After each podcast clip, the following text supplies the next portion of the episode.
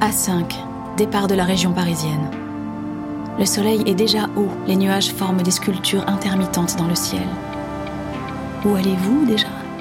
Nogent-sur-Seine. Vous imaginez le fleuve qui s'entortille dans le centre-ville, les longues balades à bicyclette, peut-être même une dérive en barque. Mais vous a-t-on déjà conté l'histoire du géant de pierre qui hantait l'esprit de Camille Claudel? L'histoire d'un bon père, de trois anges gardiens et d'un géant de pierre prêt à tout pour libérer la jeune fée d'une mère acariâtre.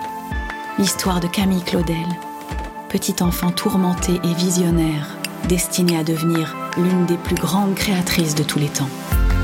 Chaque histoire commence quelque part. Chaque voyage a son point de départ. Chaque légende a ses racines.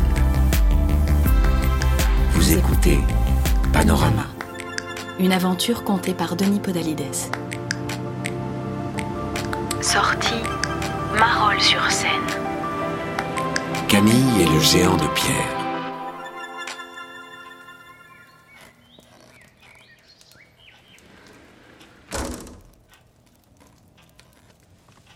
Louis Prosper Claudel se tenait sur une banquette, son verre à la main. Il tentait désespérément d'animer la conversation. Il parla des voisins, d'une mauvaise transaction, il posa des questions, resservit leur verre. Mais de plus en plus nerveux, il se leva pour approcher du centre de la pièce. Une forme indistincte, cachée d'un chiffon blanc, reposait sur une sellette. Louis Prosper fit le tour du volume, il agita ses bras. Camille, sa fille aînée, s'était mise à la sculpture à l'âge de sept ans, et son travail, d'après lui, n'était pas sans mérite.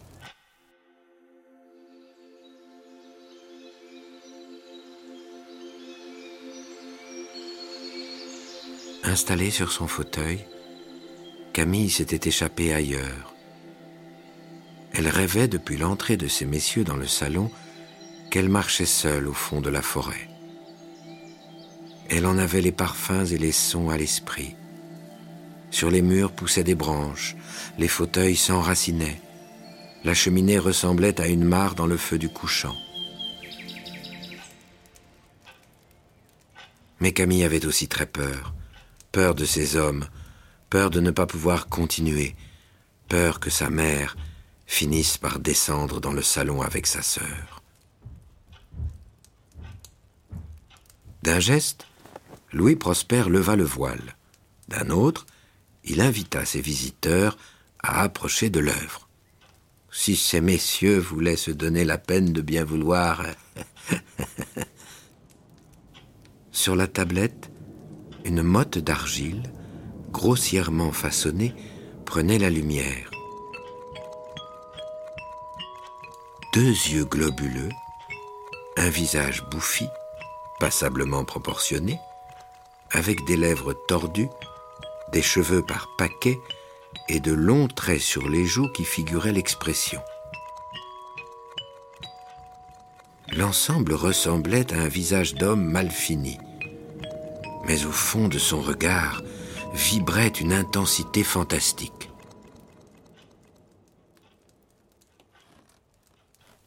Voilà, les trois maîtres approchèrent de la sculpture. Un siècle de marbre et de bronze tournait autour de cette tête qu'avait façonnée sa fille. Louis Prosper affichait un sourire crispé, le bras tendu vers la sculpture. Alors, hein, chers amis, qu'est-ce que vous en dites? Hein, Ce n'est tout de même pas rien. Je ne vous avais pas menti. Figurez-vous que Camille n'a que treize ans les invités tournaient autour de la tête. Par un hasard à peu près inexplicable, trois sculpteurs vivaient à la même époque dans la bonne ville de Nogent-sur-Seine. Joseph Ramus était né à l'aube du siècle. Sa barbe, son accent méridional, sa bonhomie, son œil rieur, il glissa un mot à l'oreille de son plus jeune élève, Alfred Boucher, placé à gauche de la sculpture de Camille. Le jeune homme avait vingt ans. C'était le fils d'un jardinier, promis à un avenir glorieux. Paul Dubois, placé à la droite de la tête, portait un monocle coincé dans son orbite droite. Il fit un pas de recul d'un air circonspect. Peut-on savoir quel est ce sujet que vous avez choisi de représenter, jeune fille? demanda-t-il. Camille avait mal au ventre. Elle sentait les larmes lui monter aux yeux. Elle se voyait avancer sur le sable blond, sous les ombres des arbres centenaires. Il s'agit de la tête de Bismarck, monsieur, réussit-elle à dire. Dubois faillit s'étouffer. Bismarck Mais quelle drôle d'idée s'exclama-t-il lorsqu'il eut repris ses esprits. Vraiment? Les enfants ont de ces inspirations tout de même. Il se réinstallait sur la banquette. Mais dites-moi, jeune fille, où donc avez-vous rangé son casque Le père de Camille eut un rire nerveux. Eh bien, figurez-vous, monsieur, que je n'en ai pas besoin pour me battre avec lui. Joseph Ramus partit d'un large éclat de rire, bientôt suivi par Boucher et par le père de Camille. La jeune fille restait inébranlable. Charmant enfant, se contenta de dire Dubois. Il reconnaissait, certes, quelques aptitudes, mais de là à en faire un génie, comme le lui avait soufflé le vieux Ramus. Que comptes-tu faire maintenant? reprit le plus vieux des trois sculpteurs. Camille était encore à l'orée de la clairière, au milieu des arbres.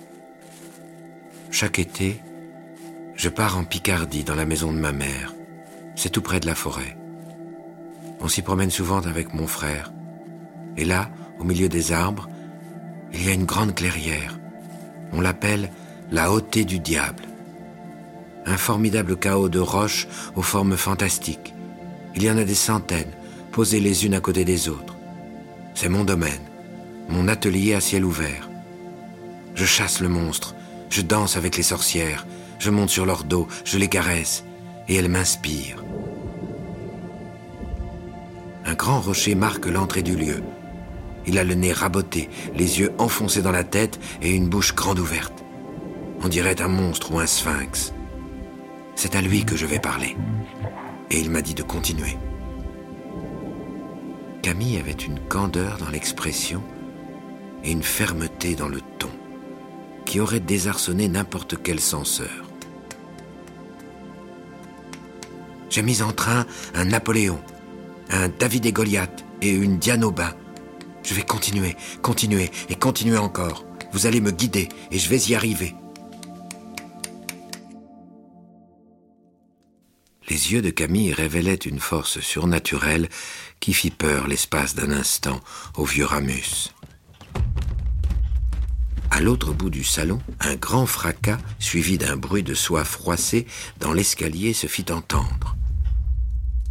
Messieurs, c'était Louise Claudel, la bonne mère, gironde et monumentale, qui faisait son entrée dans le salon. Sa croix autour du cou se balançait à chacun de ses mouvements. On aurait dit le visage de Camille, déformé par l'âge, la tristesse et le goût de l'ordre. Ma tendre amie, dit timidement Louis Prosper, qui ne s'attendait pas à cette entrée intempestive. Nous étions justement en train de parler de notre chère Camille. Veuillez excuser mon retard, je ne vous importunerai pas longtemps, interrompit la grosse femme en s'approchant de la sculpture. Pardonnez-nous, mais ma fille a d'autres choses à faire que de parler avec ces messieurs, dit madame Claudel en prenant Camille par la main. J'espère que nous aurons l'occasion de nous revoir, dans des circonstances peut-être plus appropriées. Camille tremblait. Alfred Boucher restait absorbé dans la contemplation de la tête d'argile. Malgré les maladresses, malgré les imprécisions, il était fasciné par cette force et cette fougue qui animait chaque partie de la sculpture. Spécialement le regard. Cette chose avait l'évidence et le naturel d'un géant de pierre ou d'un dieu primitif. Madame Claudel, dit le jeune sculpteur plein de fougue, je suis né dans une famille de jardiniers. Mon père taille les arbres et coupe l'herbe. J'ai toujours cru que mon avenir serait de travailler à ses côtés. Mais quelque chose d'inexplicable m'a fait sortir de ce chemin tout tracé. J'ai reçu le prix de Rome, je reviens d'Italie, je gagne ma vie en taillant des pierres. Ce quelque chose d'inexplicable est en train d'arriver à votre fille. Il y a en elle une énergie qui n'appartient qu'à elle et qu'il revient à nous de faire éclore. Alfred Boucher regardait Madame Claudel droit dans les yeux. Nous serons là pour faire de votre fille Camille l'artiste qu'elle est déjà. Camille avait le visage baissé, démunie face à sa mère. Louis Prosper avait la respiration de plus en plus hachée. Sans doute se méfiait-il de la brutalité de sa femme. L'art est sans doute une très bonne chose, monsieur. Je considère pour ma part que la place d'une jeune fille n'est pourtant pas parmi les élèves des beaux-arts, dont la réputation, sans vouloir vous offenser, Louis Prosper regardait alternativement sa femme et sa fille. Toute sa vie, il avait suivi la dure loi de son épouse. Toute sa vie, il avait hoché la tête et obtempéré. Ma chère Louise, dit-il d'un ton douceâtre, je crains qu'il y ait méprise. Il ne s'agit nullement d'une quelconque école ou d'un changement de vie. Nous cherchons juste à prendre conseil. Sans doute avez-vous raison, mais je ne vous laisserai pas faire. Et la bonne Louise monta sa fille à l'étage en la tirant par le bras. Veuillez l'excuser, souffla le père. Sous ces aspects un peu durs se cache une âme très sensible, et je ne doute pas que nous trouvions les moyens de prodiguer à Camille l'enseignement qu'elle mérite.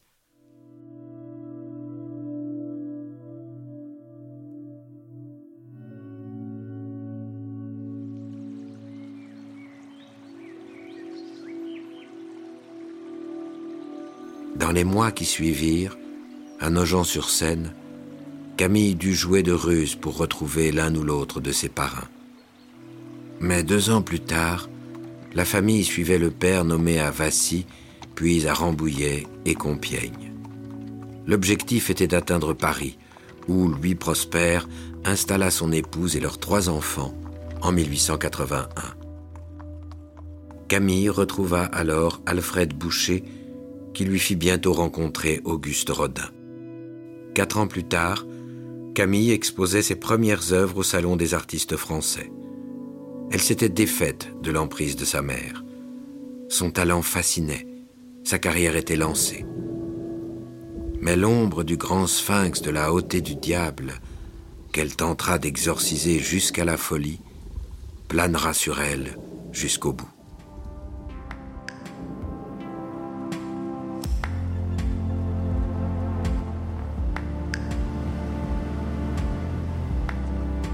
Au 10 de la rue Flaubert, dans le centre-ville de Nogent-sur-Seine, le musée Camille Claudel présente un ensemble de sculptures d'une des plus grandes artistes françaises et de ses trois parrains. Le public se donne ainsi rendez-vous à l'emplacement exact où la vocation de la jeune fille prit corps pour la première fois.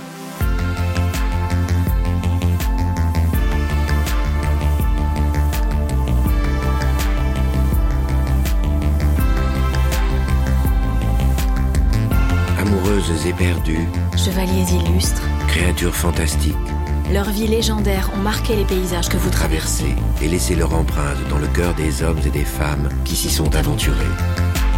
Les autoroutes APRR et AREA vous invitent, le temps d'un voyage, à réveiller le passé et à entrer dans la légende.